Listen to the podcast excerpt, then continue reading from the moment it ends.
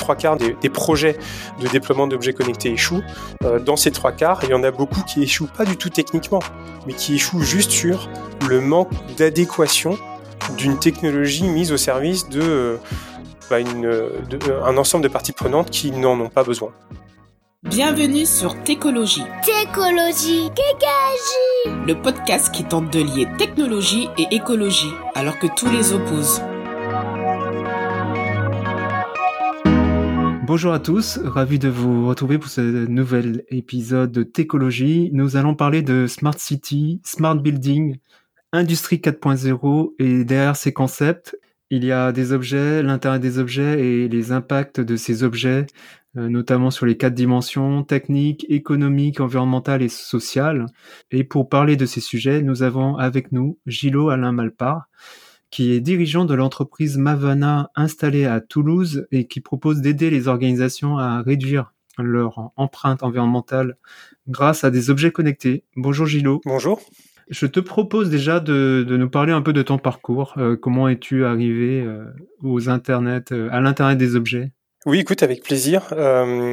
Peut-être pour expliquer mon parcours personnel très brièvement, je suis né dans les années 80 euh, à Madagascar.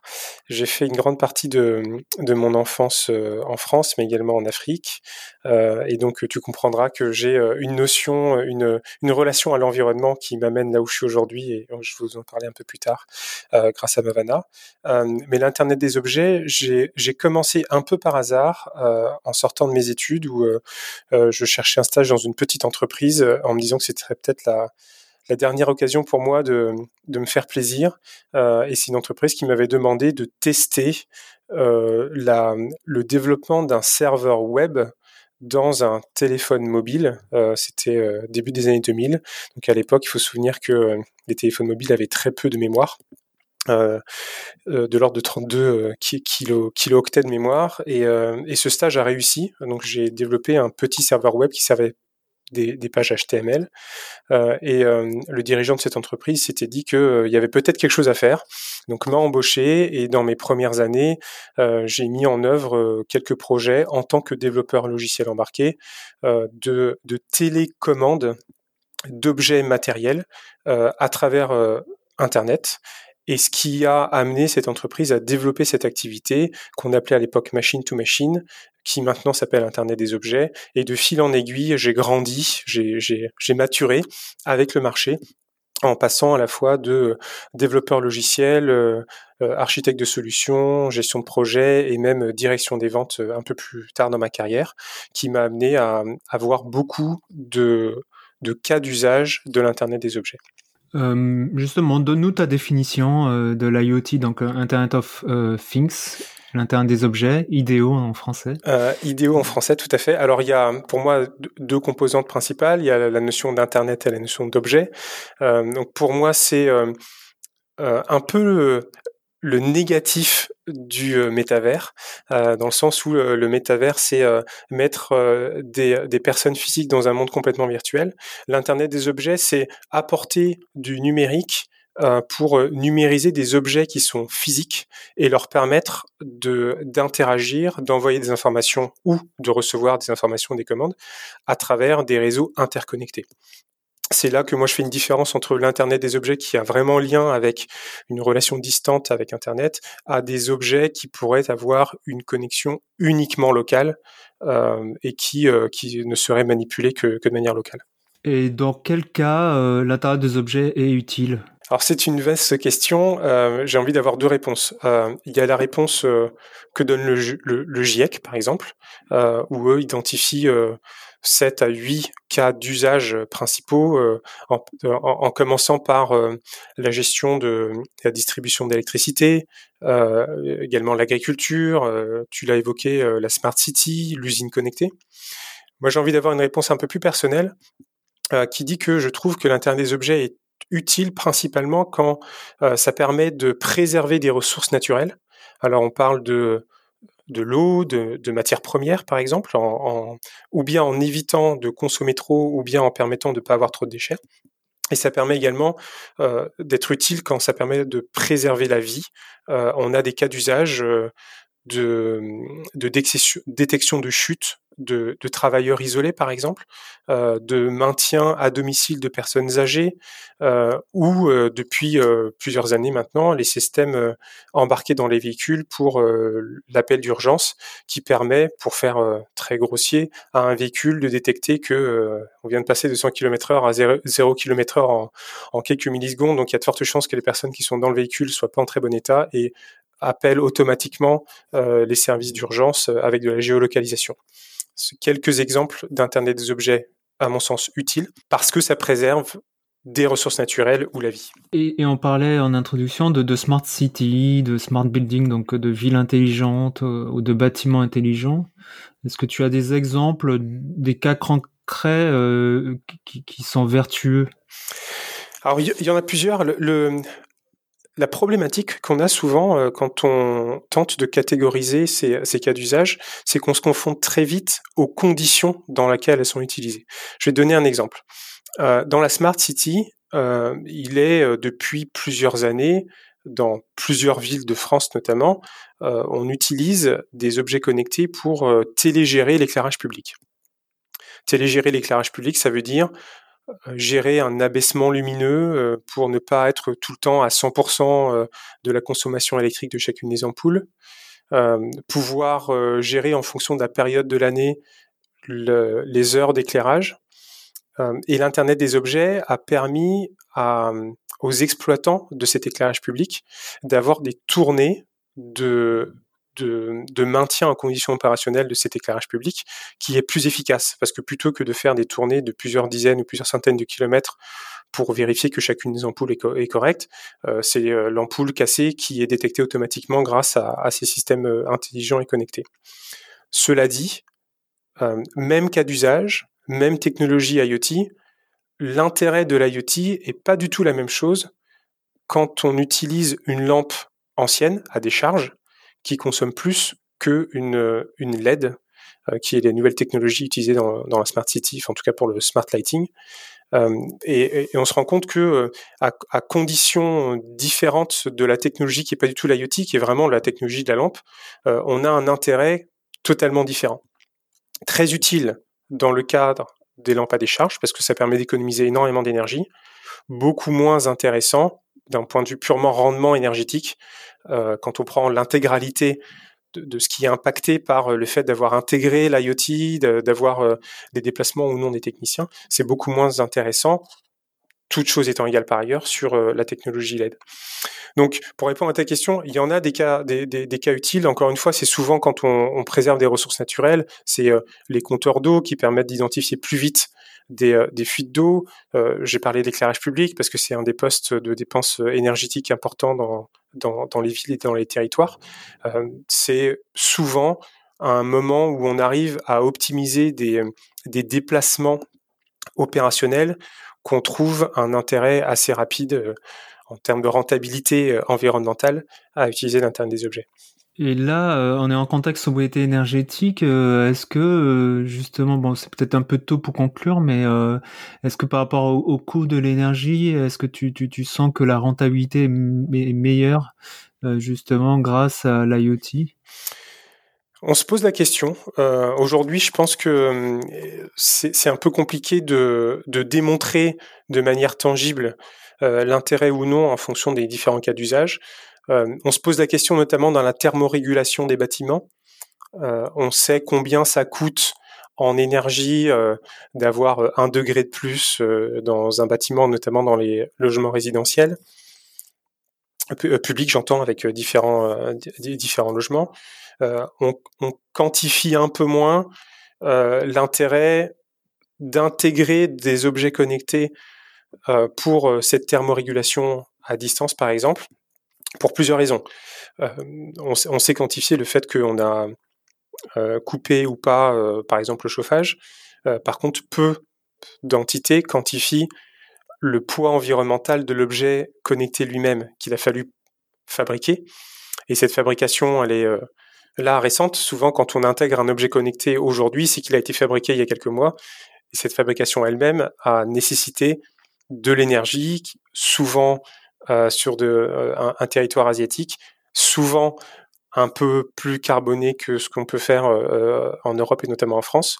Et donc là, il y a, quand même une notion de ratio qui est qui est pas systématique, mais c'est aussi pour ça que certaines entreprises font appel à, Mavana pour pouvoir faire un peu ce calcul simulé, hein, mais a, priori de rentabilité environnementale de ce type d'intégration de, solutions. Donc tu parlais d'énergie. Euh, quels sont les, autres euh, impacts environnementaux et sociaux euh, de l'Internet des objets? Parce que pour le numérique, nos smartphones, nos équipements, on, sait maintenant que une grande majorité des impacts environnementaux sont liés à la fabrication. Est-ce que sur, sur, par rapport aux objets connectés, c'est le, le, même, le même cas? C'est le même cas souvent pas tout le temps. Je vais donner un exemple. Euh, c'est euh, par exemple dans les véhicules, on intègre des objets connectés. J'ai parlé du système d'appel d'urgence. Il y, en a d'autres des objets connectés dans les véhicules. Bah, c'est un des rares cas où il y a un impact dans la fabrication, c'est sûr, comme tout objet numérique. mais puisque l'énergie électrique utilisée par les objets connectés qui sont dans le véhicule est encore alimentée par des moteurs thermiques, euh, l'impact de, ces, de l'utilisation de ces objets connectés est principalement dans les phases d'utilisation. Euh, parce que bah, là, c'est euh, du moteur thermique qui fournit une énergie qui est transformée par un alternateur qui ensuite fournit l'énergie électrique à un, à un, module connecté.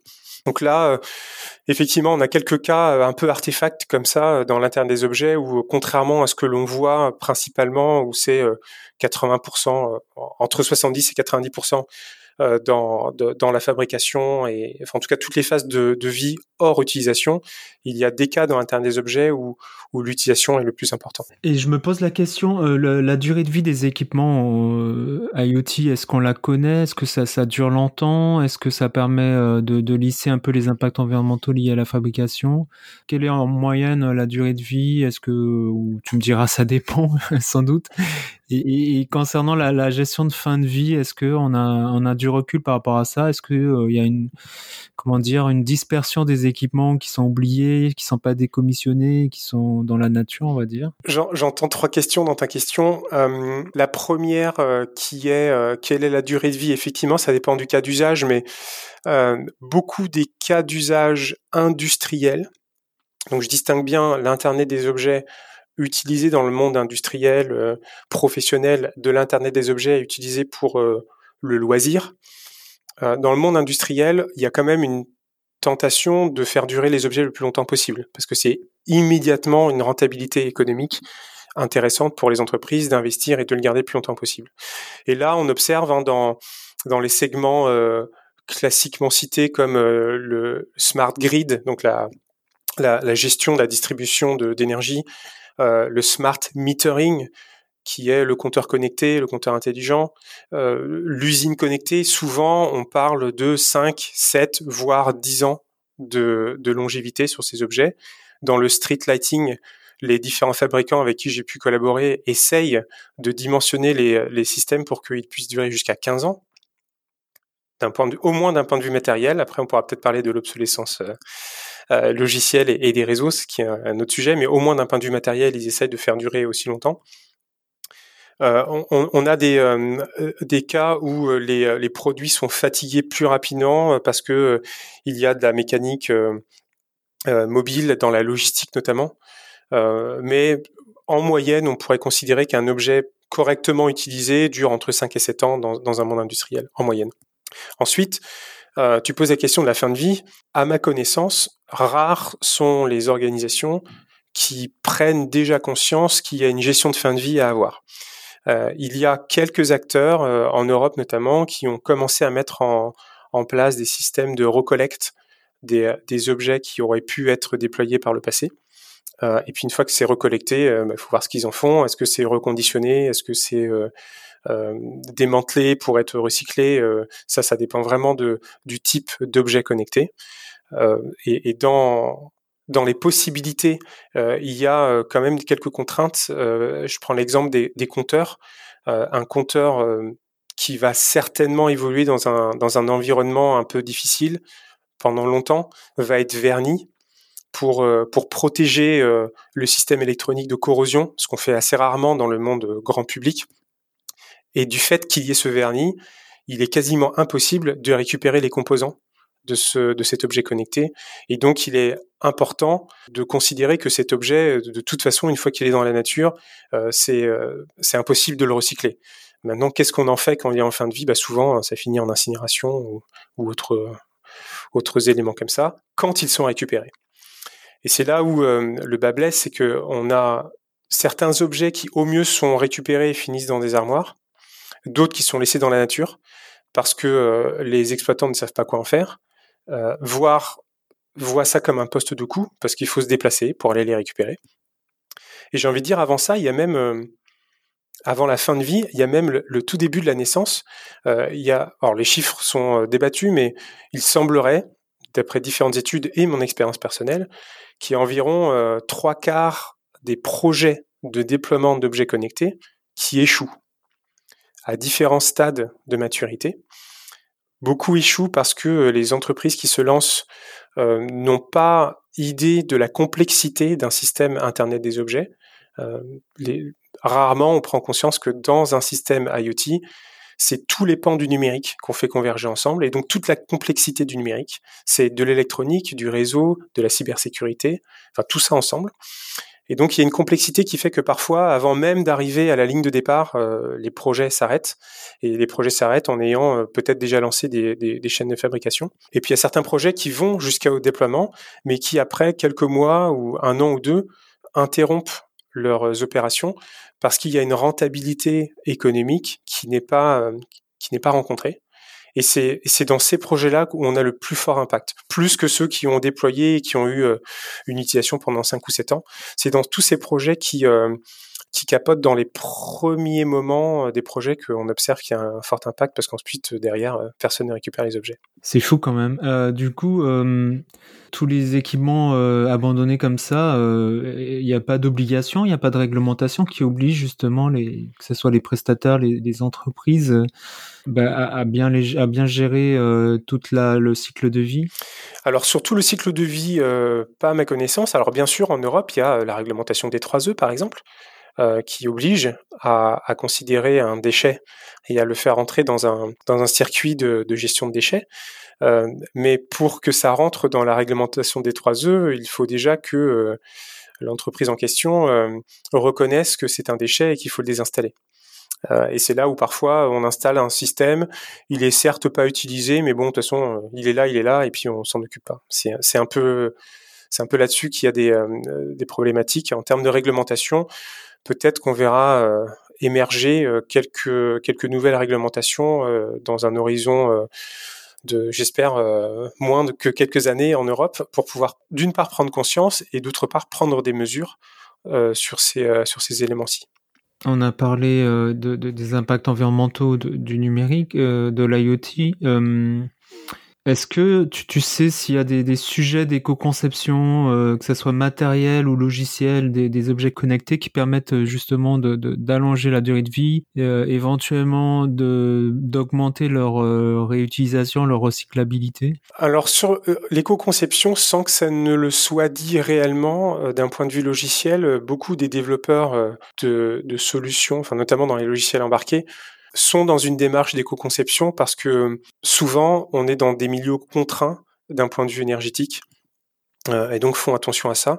Alors c'est un peu moins vrai maintenant qu'on a des plateformes qui sont quand même euh, assez euh, confortables d'un point de vue processing power et, et, et batterie, mais, mais, beaucoup sont encore dans cette logique où chaque ligne de code compte. D'un point de vue embarqué, logiciel, tant qu'on n'est pas sur des grosses plateformes euh, souvent proposées par des GAFAM euh, côté embarqué, on observe une certaine sensibilité des développeurs euh, là-dessus sur l'optimisation, l'efficacité de, des différents choix algorithmiques.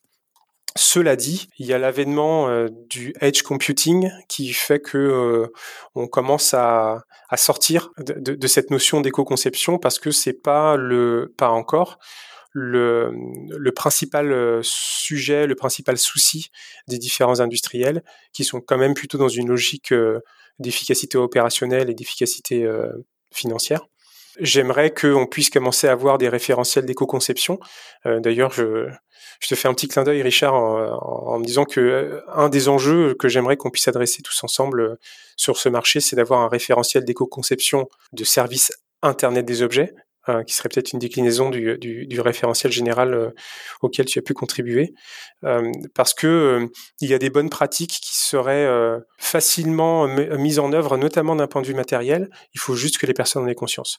J'en discute avec quelques fabricants qui ont effectuer des études, des analyses du cycle de vie de, de leurs objets et qui se rendent compte que euh, bah, le packaging, euh, le, carton qu'on utilise dans la livraison euh, peut peser jusqu'à 30% de l'empreinte environnementale de leur objet. Et c'est plus facile de mettre en œuvre quelques actions de réduction de ces empreintes-là sur, par exemple, le packaging ou la distribution, plus que sur la, la fonctionnalité. Mais ça peut avoir un impact très intéressant et très important d'un point de vue environnemental.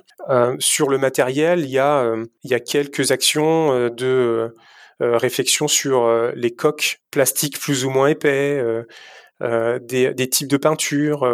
on parle même avec certains d'arrêter d'utiliser quelques granulés plastiques et des retardateurs de flamme parce que l'empreinte environnementale est très impactante comparée à l'apport que ça peut avoir dans leur utilisation.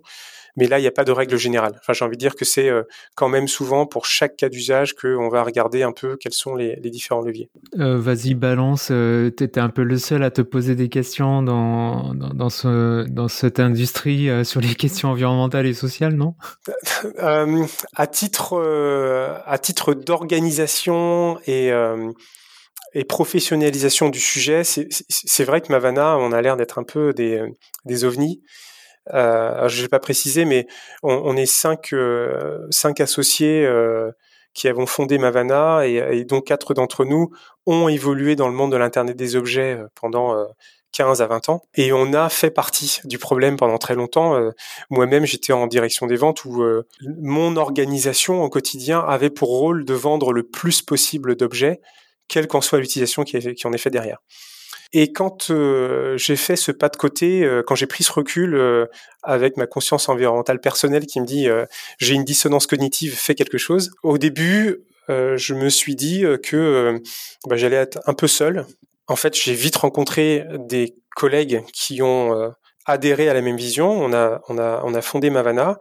Et quand Mavana discute avec les professionnels du marché, on nous ferme pas la porte. On nous dit pas non, non, non, ça nous intéresse pas. Donc il y a une sorte de conscience un peu latente parce qu'elle ne se dit pas qu'il y a une importance à faire tout ça. Maintenant, euh, rares sont encore les, euh, les, organisations parmi les fabricants qui ont mis les moyens, euh, qui ont pris le temps d'avoir ces réflexions. Je, je reste optimiste en, en disant que j'en vois de plus en plus quand même qui, qui s'y mettent.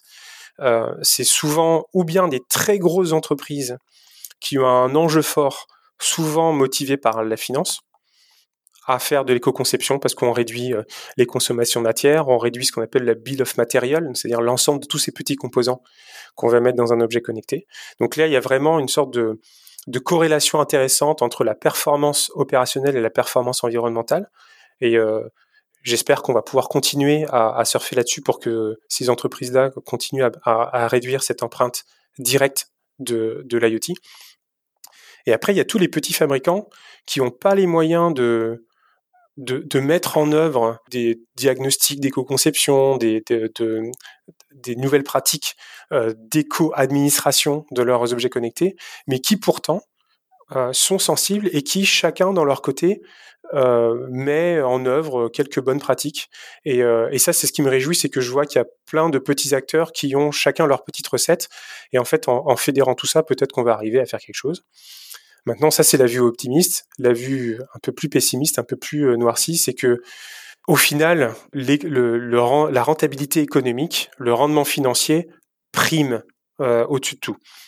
Et euh, il m'est arrivé de discuter avec des, des fabricants, des, des, opérateurs de services, Internet des objets, qui œuvrent pour la préservation des ressources naturelles, comme j'évoquais plus tôt.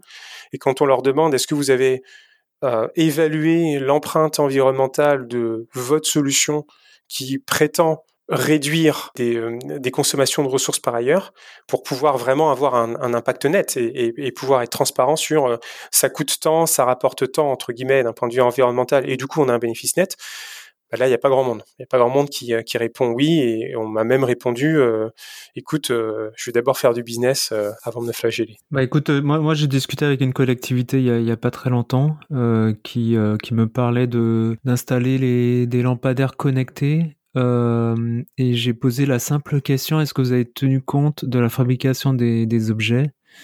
Ils m'ont dit, bah non, on n'a pas les chiffres, le prestataire ne nous a pas parlé de ça, euh, et que euh, globalement ils ont l'intuition, attention, c'est l'intuition que quand même euh, d'avoir de pouvoir agir au niveau du lampadaire sur la, puissance de la luminosité, sur le fait de l'éteindre ou pas, suivant les périodes bah, c'est quand même euh, plus vertueux. Globalement, le bilan est positif parce que de d'avoir quelque chose qui, euh, je sais pas, avec un détecteur ou d'avoir euh, euh quelque chose qui est figé en, en usine sur les périodes où la luminosité est baissée ou que c'est éteint, euh, bah, c'est compliqué du coup pour euh, pour euh, repasser sur les lampadaires pour les modifier bah c'est pas possible donc voilà ils ont globalement l'intuition que c'est positif et euh, ouais ils se posent pas trop de questions sur ils ont pas du tout tenu compte dans ce bilan global de l'impact de la fabrication de, ces équipements. Tu as raison. Et ça, ça s'observe souvent, et c'est souvent par un manque de connaissance de ce que ça implique. Parce qu'effectivement, on a l'impression que pouvoir c'est un peu le symptôme de euh, j'éteins la lumière et du coup euh, je, consomme moins. Mais si j'éteins la lumière en utilisant un, produit qui lui-même a, dépensé beaucoup d'énergie, euh, je suis pas dans une rentabilité positive. Mais il faut déjà avoir conscience que fabriquer cet objet a, coûté. Le territoire ou la municipalité avec euh, laquelle tu as pu discuter, malheureusement n'avait pas d'informations. Pourtant, ça existe. Il y a des fabricants en France qui font des solutions de de gestion d'éclairage intelligent et qui ont fait l'effort des analyses de cycle de vie de leurs objets connectés et qui du coup peuvent montrer euh, combien ça coûte d'installer euh, cet objet euh, connecté pour la télégestion des luminaires publics et, on, en calcule une rentabilité. C'est ce qui m'a permis de te dire un peu plus tôt dans la conversation que la même solution est beaucoup plus intéressante quand on utilise une vieille technologie de, luminaire hein, que quand on utilise une plus récente. J'invite toutes les municipalités qui ont euh, euh, des luminaires qui ont plus de 15 ans de considérer l'IoT, alors que si vous en avez depuis euh, moins de 5 ans, ça se regarde un peu plus en détail, parce que peut-être que c'est pas si rentable. Parmi tous les risques, donc on a parlé des, risques environnementaux, il y a également les vulnérabilités et les risques liés à la cybersécurité. Est-ce que c'est un sujet sur lequel aussi tu, tu, tu travailles? C'est alors pas, pas, en ce moment. On n'a pas de on n'a pas de sujet très précis sur la cybersécurité. Cependant, c'est euh, un des enjeux qui est très important et que je vois souvent euh, sous-estimé par les utilisateurs. Alors pas obligatoirement par les fabricants, parce que euh, les, professionnels du marché qui, vendent ces solutions souvent intègrent des, fonctionnalités de anti-replay, donc pour entrer un peu dans les détails, faire en sorte de ne pas pouvoir capter euh, sur les réseaux euh, une trame d'information et, tenter de prendre l'identité d'un objet connecté en, se faisant passer pour cet objet euh, parce qu'on a on a identifié quelle était la trame de cet objet. Il y, a, différentes fonctionnalités comme ça qui, qui sont intégrées par les par les professionnels du marché qui sont pas vraiment visibles des utilisateurs. cependant, plus on démultiplie le nombre d'objets connectés et plus il y a effectivement des risques d'attaque, euh, par exemple euh, du euh, denial of service, où quelqu'un va prendre la main sur des objets connectés, va faire que ces objets vont tous parler sur le site de Técologie et vont faire que le site de Técologie n'est plus disponible. c'est déjà arrivé par le passé. Non, non, non, non, non. parce, que c'est arrivé par le passé, pas pour Technologie, mais pour d'autres, euh, les fabricants euh, ont, ont, pris conscience que euh, il faut mettre en, œuvre ce type de, mécanisme pour, prévenir ça. Mais puisque l'Internet des objets est très fragmenté, qu'il y a énormément de petits acteurs qui développent des solutions et qui déploient des solutions, c'est autant de potentielles failles de sécurité et c'est un des enjeux qui n'est pas réellement adressé aujourd'hui. Il y a un rapport de France Stratégie qui a été publié il y a, a quelques mois le monde de l'Internet des objets, des dynamiques à maîtriser. Et euh, il y a pas mal de recommandations. Euh, je, te les propose, tu me, donneras ton avis. Le rapport euh, de France Stratégie propose des pistes d'action. alors, il y, a, il y a cinq axes de recommandations. Donner les moyens de développer une vision stratégique de l'Internet des objets, observer, mesurer, comprendre, protéger développer la recherche et intensifier la présence française dans les instances de gouvernance de l'Internet. Ça, c'est pour le deuxième point. Le troisième, permettre le développement d'un Internet des objets éthiques et respectueux des utilisateurs, notamment concernant la protection des données, personnelles ou non. Quatrième, soutenir le développement d'un Internet des objets sobre et responsable. Et le cinquième, concevoir, concevoir pardon, un Internet des objets de confiance pour les entreprises, les citoyens et les acteurs publics. Tu veux qu'on commence par quoi? Il y a beaucoup de choses à dire. Bah, vas-y, tu es libre. Euh, puisque tu as parlé euh, de la sécurité avant, je, vais, prendre la, partie qui parle de éthique et respectueux des, euh, des, données personnelles. Et, ça va faire un lien aussi avec le côté souveraineté française. Un des sujets que j'observe dans l'Internet des objets, c'est que la technologie sous-jacente, donc matérielle, mais également le cloud, et puis maintenant on parle de edge computing, provient souvent d'acteurs américains, chinois et un peu moins européens. Il m'est arrivé de me retrouver confronté dans des projets à des incompatibilités de réglementation. En Europe, on a euh, la RGPD qui impose euh, différentes bonnes pratiques sur les données personnelles et quelques acteurs, industriels notamment, qui ne souhaitent absolument pas voir des informations fuitées vers euh, d'autres États. Aux États-Unis, d'où proviennent beaucoup de fabricants euh, à la fois de silicium, de, des systèmes embarqués et du cloud, ben, ils sont soumis au Patriot Act, qui impose à un citoyen américain de, divulguer des informations si euh, l'État des États-Unis, par exemple, lui demande ces informations. Et donc là, on se retrouve avec des, des solutions complexes Internet des objets euh, avec différents composants qui proviennent de différents acteurs qui ont des obligations, des considérations parfois divergentes.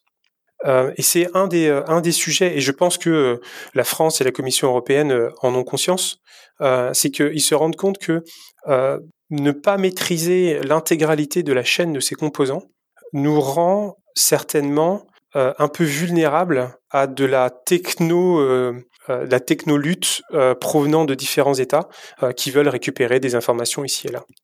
Je vais peut-être un peu loin là dans les considérations, mais pour résumer que l'Internet des objets, certes, peut être utile quand on préserve les ressources, etc. Il y a quand même un enjeu fort à maîtriser les différents composants de ces solutions si on souhaite, si on souhaite euh, démocratiser euh, l'utilisation de l'Internet des objets dans euh, la gestion de nos ressources, notamment électriques, notre agriculture, les bâtiments connectés, etc. J'ai anticipé un peu une question que j'allais, te poser à la fin sur les perspectives, mais on pourra peut-être détailler.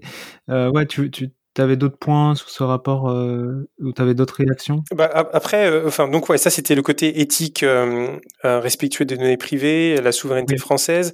dans la sobriété, la responsabilité, on en a un peu parlé préalablement. on l'a, on l'a peut-être pas dit, mais effectivement, chez Mavana, notre approche, c'est que dans quelques projets programmes pour lesquels on nous sollicite, on essaie de prendre en compte non seulement bien sûr l'aspect technologique et, la qualité des technologies, la qualité de la rentabilité financière, mais également la, quantification environnementale et les impacts sociaux, j'ai envie de dire même socio-techniques. Et c'est là-dessus où, euh, sur le côté responsabilité et le côté éthique, il y a également euh, tout un pan qui est rarement considéré, qui est euh, quand on intègre ces nouvelles technologies dans une organisation, on perturbe le, modus operandi, donc enfin la façon dont les euh, les employés euh, ou les parties prenantes travaillent, et en perturbant cette façon de travailler, on apporte parfois des conflits, des, conflits euh, sociaux. Il m'est arrivé de, de, voir des projets avoir un succès technologique et une rentabilité financière, et pour autant avoir des centaines d'employés qui se mettent en grève parce que bah, en fait ça a trop changé leur métier euh, et ça n'a pas été assez bien expliqué pour qu'ils puissent euh, adopter les solutions telles quelles. Donc ça, c'est un enjeu que les, porteurs de projets doivent quand même avoir en tête. Euh, et parfois, donc là, c'est quelque chose qui est très visible. Voilà, tout le monde, tout le monde fait la grève. Mais parfois, c'est beaucoup plus, beaucoup plus subtil et, et, sournois même. C'est que il y a des personnes qui travaillaient, qui avaient appris un métier et qui se retrouvent mis un peu de côté parce que l'utilisation du numérique ne leur est pas familier. Et c'est aussi un enjeu qu'il faut qu'on prenne tous ensemble euh, à numériser tout tout le temps. Euh, parfois a un impact délétère sur euh, les, personnes dont on essaye de, rendre la vie plus facile, à qui on essaie de rendre la vie plus facile. On n'a pas parlé des réseaux, donc il y a eu bah, la controverse sur la 5G notamment. donc pour toi, euh, les technologies réseau sont-elles euh, très différentes au regard de leur coût environnemental? Est-ce qu'il faut aller vers la 5G, euh, vers la 6G, etc. Alors différentes, oui. Je distingue deux types d'impacts environnementaux. Il y a les impacts directs de la technologie elle-même et les impacts indirects. Je vais m'expliquer. si on prend le, les coûts énergétiques de ces différents types de réseaux, euh, et puis je pense que l'un de tes invités, euh, il y a quelques mois, l'a précisé. Euh, plus on avance dans les technologies réseau et plus on a une efficacité énergétique au gigabyte, pour faire simple. Un gigabyte sur un réseau 5G euh, pèse moins d'un point de vue énergétique qu'un gigabyte sur un réseau 4G, qui pèse moins qu'un gigabyte sur un réseau 2G. Euh, et puis même dans les natures mêmes des réseaux, les réseaux GSM standards, donc 2G, 3G, 4G, 5G aujourd'hui, pèsent plus qu'un réseau local euh, Wi-Fi qui pèse plus qu'un réseau filaire Ethernet. Et dans l'Internet des objets, toutes ces technologies peuvent être mises en place en fonction de est-ce que c'est mobile ou pas, et si c'est pas mobile, est-ce qu'on a un accès, est-ce qu'on a une couverture d'un réseau euh, filaire ou pas. Euh, toutes ces choses-là ont un impact, mais pour moi, l'impact, enfin pour moi, quand on regarde les chiffres, le plus important, c'est l'impact du matériel qui va être associé à ces réseaux. La notion de, puissance de modulation pour accéder à un réseau 4G ou un réseau 2G va fortement impacter sur l'empreinte matérielle, sur la batterie, sur le, le module radio qui est utilisé. Et c'est surtout à ce titre-là que sur les réseaux qu'on appelle terrestres, on, observe des impacts sur les ressources. Euh, et euh, aujourd'hui, il est quand même plus intéressant d'avoir une connectivité par Ethernet à, beaucoup de, titres, hein, aussi bien sur la, puissance utilisée, euh, l'efficacité du réseau, etc., que sur un réseau sans fil. Maintenant, on a des hypothèses qui souffrent d'avoir des données très concrètes, très tangibles à une échelle internationale. Euh, L'ADEME et l'ARCEP ont sorti des, des, études euh, dans les deux dernières années qui euh, tentaient de quantifier un peu l'impact notamment carbone des, réseaux mobiles, des réseaux filaires, etc. Mais c'est des informations qu'on n'a pas à l'échelle internationale. Et puis ensuite, maintenant, dans l'Internet des objets, on parle également de réseaux satellites euh, de réseaux qui sont qui n'utilisent pas des bandes de fréquences euh, euh, normalisées et licenciées. Et là, il manque un peu de données pour pouvoir quantifier de manière claire si c'est plus ou moins impactant.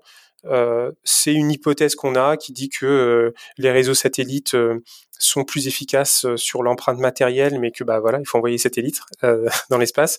on n'a pas de données plus tangible que ça aujourd'hui et j'espère qu'on pourra, qu'on pourra s'améliorer dans les années qui viennent. Et est-ce que tu as des, des histoires, des anecdotes sur euh, des utilisations, euh, on va dire, tout pété de l'IoT, ça, ça, ne fonctionne pas euh, ou c'était complètement délirant?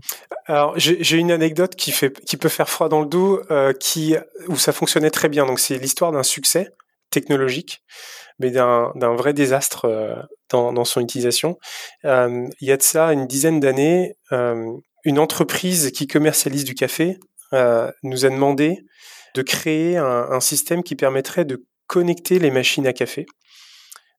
Et c'est une connexion dans 63 pays. On parle de plusieurs centaines de milliers, voire des millions de machines à café à connecter, avec un défi de réussir à faire tout ça en, en moins de en moins de neuf mois.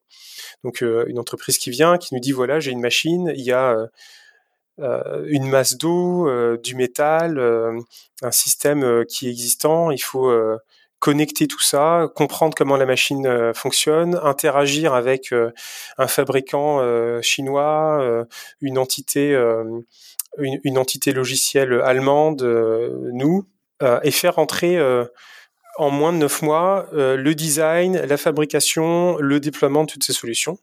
Alors il s'avère qu'on a réussi. Euh, parce que bah voilà, on avait les bonnes personnes autour du projet, euh, ça, ça a bien, ça bien, ça bien percuté euh, comment il fallait faire ça.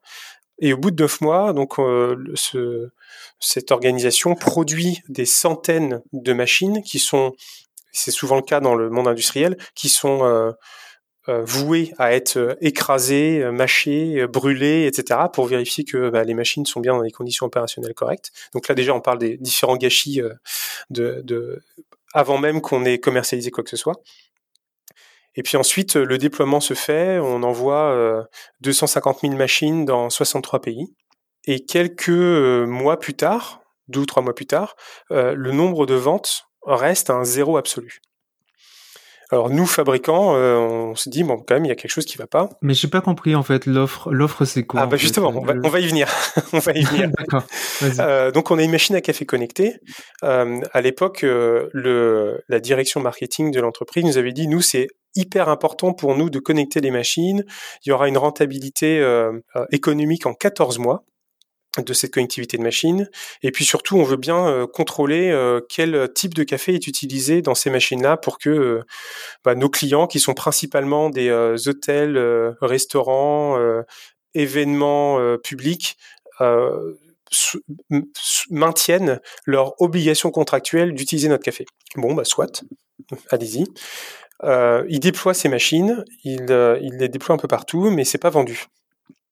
Après leur avoir demandé euh, bah, qu'est-ce qui se passe, ils n'ont pas vraiment de réponse. Bah, j'ai fait la, caméra cachée, c'est-à-dire que à l'époque je vivais à Paris, j'ai demandé à, la personne dans notre entreprise qui, euh, gère euh, les, achats de ce type de choses d'aller contacter le représentant local de, cette marque, ce représentant qui vient et qui nous expose plein de, belles choses sur leur café et sur leur machine, mais qui ne parlent pas du tout du fait que la machine est connectée. Euh, donc au bout de 20 minutes, je leur demande, mais attendez, mais euh, votre machine, elle n'a pas des services à valeur ajoutée, des choses qui pourraient nous être intéressantes? Et euh, la personne qui représente cette marque me dit, ah oui, c'est vrai, il y a quelque chose, et elle sort de son sac un papier tout froissé qui expliquerait que cette machine à café est connectée et il n'explique pas du tout à quoi ça sert.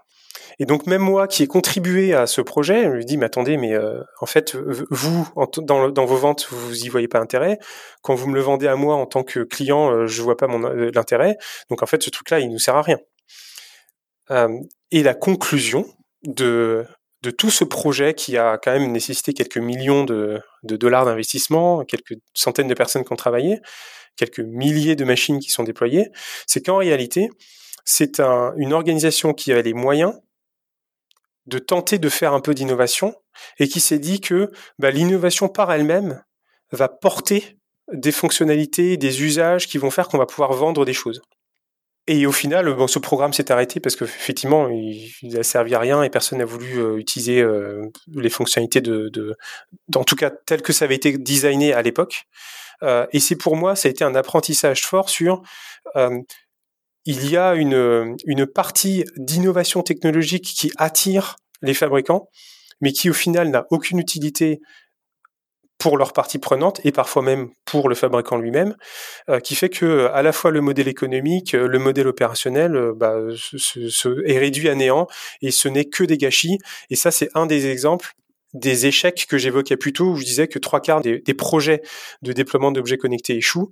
Euh, dans ces trois quarts, il y en a beaucoup qui échouent pas du tout techniquement, mais qui échouent juste sur le manque d'adéquation d'une technologie mise au service de, euh, bah, de, un ensemble de parties prenantes qui n'en ont pas besoin.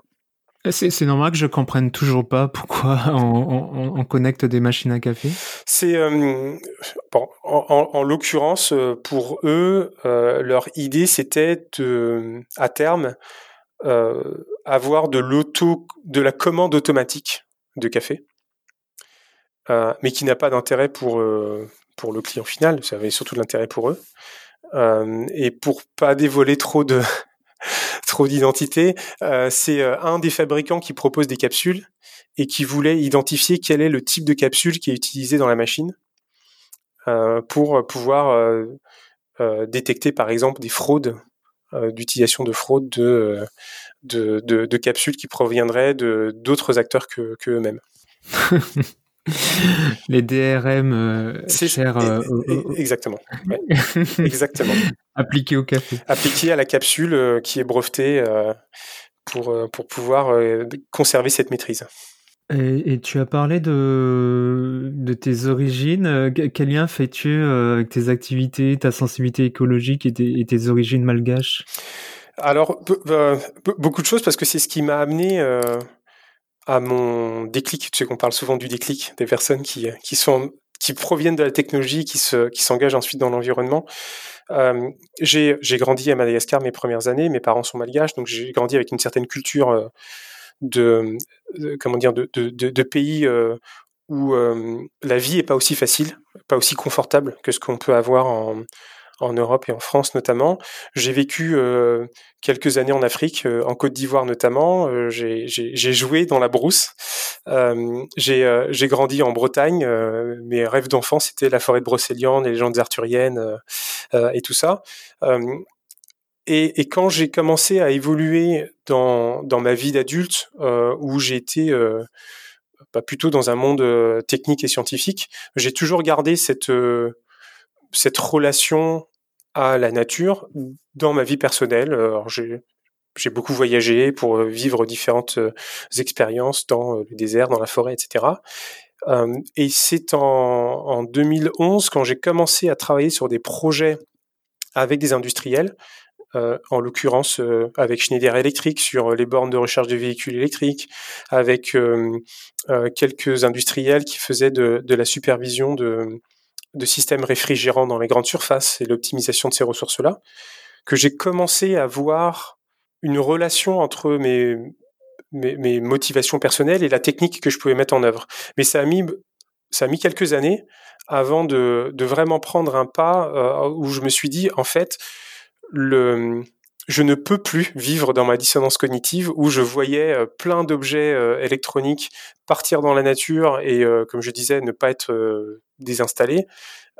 et ce que je tentais d'appliquer moi-même au quotidien, moi, ma femme, mon enfant. Et, et, ça a été un des éléments structurants pour moi pour prendre un peu ce pas de côté, sortir d'un poste où j'étais vraiment confortablement installé hein, dans un acteur mondial côté au Nasdaq. Euh, j'avais des actions dans cette entreprise, etc. Et, c'est, ça nécessitait euh, bien sûr de, un effort de faire ce pas de côté, mais c'est un effort qui a été euh, mûri en fait pendant dix ans et qui m'a permis ensuite de sortir plus facilement de ce monde-là. Et pour conclure, euh, une dernière question. Euh, quelle perspective vois-tu euh, pour l'Internet des objets? Alors, en termes de réglementation, notamment environnementale, mais c'est aussi, tu, en as parlé un peu, c'était super intéressant, sur les questions d'approvisionnement, de géopolitique aussi.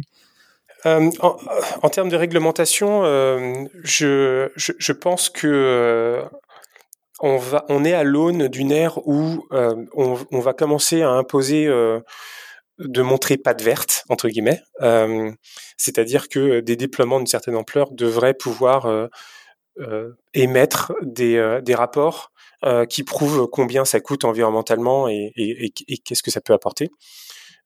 ça, ça j'en ai j'en ai bon espoir parce que je vois différentes différentes instances gouvernementales à l'échelle nationale et à l'échelle européenne qui réfléchissent et qui commandent des études dessus. Euh, maintenant, d'un point de vue euh, géopolitique, euh, stratégique et même d'un point de vue éthique, il y a énormément de pression sur l'émergence des technologies Internet des objets pour pouvoir euh, contrôler les, consommations énergétiques, les consommations en ressources, etc. Et comme j'ai dit un peu plus tôt, les, entités, les organisations qui contrôlent ces technologies ont lentement pris et vont continuer à prendre du contrôle sur, sur ce qu'on peut en faire. je vais, je vais donner un exemple sur lequel je pense que en Europe, on commence à peine à s'en rendre compte. Dans l'Internet des objets, les technologies réseau, euh, les technologies matérielles et cloud sont principalement détenues par des organisations américaines. Pourtant, dans l'Internet des objets, il y a des réseaux euh, très spécifiques. Euh, le réseau Sigfox, dont on a beaucoup entendu parler en France, euh, parce que c'est un réseau qui se veut bas débit, faible consommation électrique et, donc énergétique, mais également le réseau LoRa, qui est autre, un autre type de réseau assez similaire, mais avec différentes distinctions, sont deux technologies qui ont été inventées en France. Euh, Laura par une société qui s'appelle Cycleo, qui a été rachetée en 2012 par une entreprise américaine. Sigfox, qui euh, jusqu'à récemment était française et qui, vient de se faire acheter par une entreprise de Singapour. Euh, avant ça, on avait des expertises réseau, et principalement provenant de, bah, du fait qu'en France, on avait Alcatel-Lucent, on avait Orange, enfin on a encore Orange. ces expertises réseau on, a commencé à, les euh, disséminer dans, différentes organisations qui sont plus françaises ou européennes. Et on comment dire, on a, perdu un peu de notre euh, connaissance, de notre contrôle de ces différentes technologies, et on se retrouve à devoir acheter euh, des compétences, des technologies à l'international, qui nous rendent beaucoup plus dépendants euh, dans notre maîtrise à la fois technologique de l'Internet des objets, mais également de tout ce qui est sous-jacent. Aujourd'hui, on parle de, smart grid, d'énergie renouvelable, euh, de smart agriculture, d'usines connectées, euh, pour la souveraineté de, nos activités. Et malheureusement, en voulant reprendre la souveraineté de ces activités-là, et notamment avec les ENR, ben on, est en train de redonner du contrôle de ces grands acteurs par ailleurs.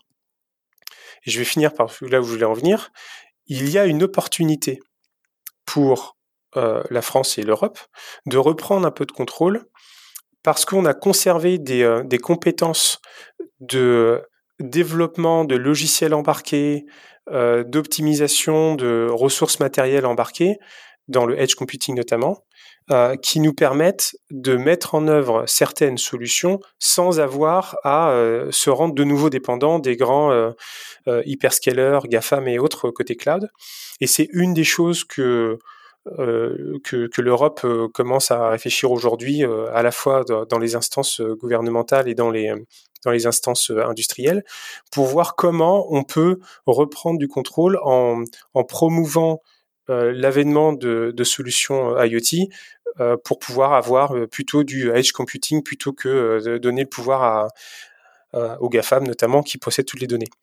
Cependant, ça, ça, vient aussi au déprimant du fait qu'il y a une empreinte environnementale de ces objets et, et c'est ça qui va être un peu difficile, enfin c'est l'équilibre difficile à avoir dans les prochaines années.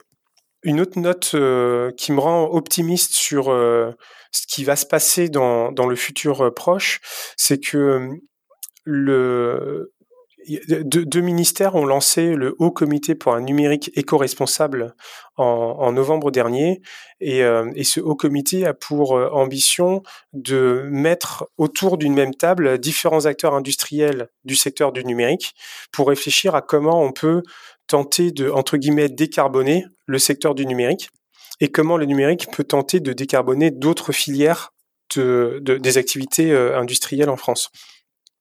Et dans le cadre de ce haut comité, euh, on a créé un, sous-groupe focalisé sur l'Internet des objets parce qu'il est très transversal et qu'il a des, contraintes un peu particulières. Je l'évoquais tout à l'heure, hein, les, objets connectés, contrairement à d'autres objets numériques, ont pour vocation d'avoir une très longue durabilité et, du coup une façon de fabriquer et de concevoir ces objets un peu différente. Et euh, l'une des, euh, l'une des choses que je vois de manière très positive, c'est que euh, étant pilote de ce groupe-là, j'ai fait appel à différents industriels pour qu'on puisse réfléchir ensemble à comment réduire l'utilisation des matières premières, comment optimiser les procédés de fabrication, de distribution des objets connectés, comment on peut mieux maintenir, mieux utiliser ces objets connectés pour que ça consomme moins d'énergie, moins de ressources sur toute la durée sur, tout le cycle de vie de ces objets. Et j'ai eu beaucoup de réponses positives des, des industriels qui, qui contribuent à, ces travaux. On se réunit toutes les deux semaines pour réfléchir ensemble à, ces différentes bonnes pratiques. Et on a des industriels qui proviennent des compteurs d'eau connectés, des, détecteurs d'ouverture de fenêtres dans les bâtiments, des, des thermostats, et on a d'autres industriels qui contribuent pas aux, aux travaux toutes les deux semaines, mais qui ont émis la volonté de pouvoir être relecteurs de ces différents leviers d'action qu'on va pouvoir rédiger pour pouvoir donner un avis de la faisabilité ou non de manière industrielle et à l'échelle de ces différentes bonnes pratiques. Et ça, ça me rend plutôt positif, sachant que l'ambition derrière, c'est euh, d'intégrer ces, tous ces leviers d'action, alors pas seulement euh, ceux qui proviennent du monde de IoT, mais vraiment numérique au sens large, dans euh, la mise à jour de la stratégie nationale bas carbone qui devrait voir le jour, je l'espère, courant 2023, pour pouvoir ensuite bah, déployer ces nouvelles bonnes pratiques auprès de, auprès de l'ensemble du marché. Eh bien, merci beaucoup. Merci Gilo, euh, merci d'être venu euh, nous partager tout toutes ces infos, ces, retours d'expérience. Et puis, euh, bah, au plaisir. à bientôt. Merci, à bientôt.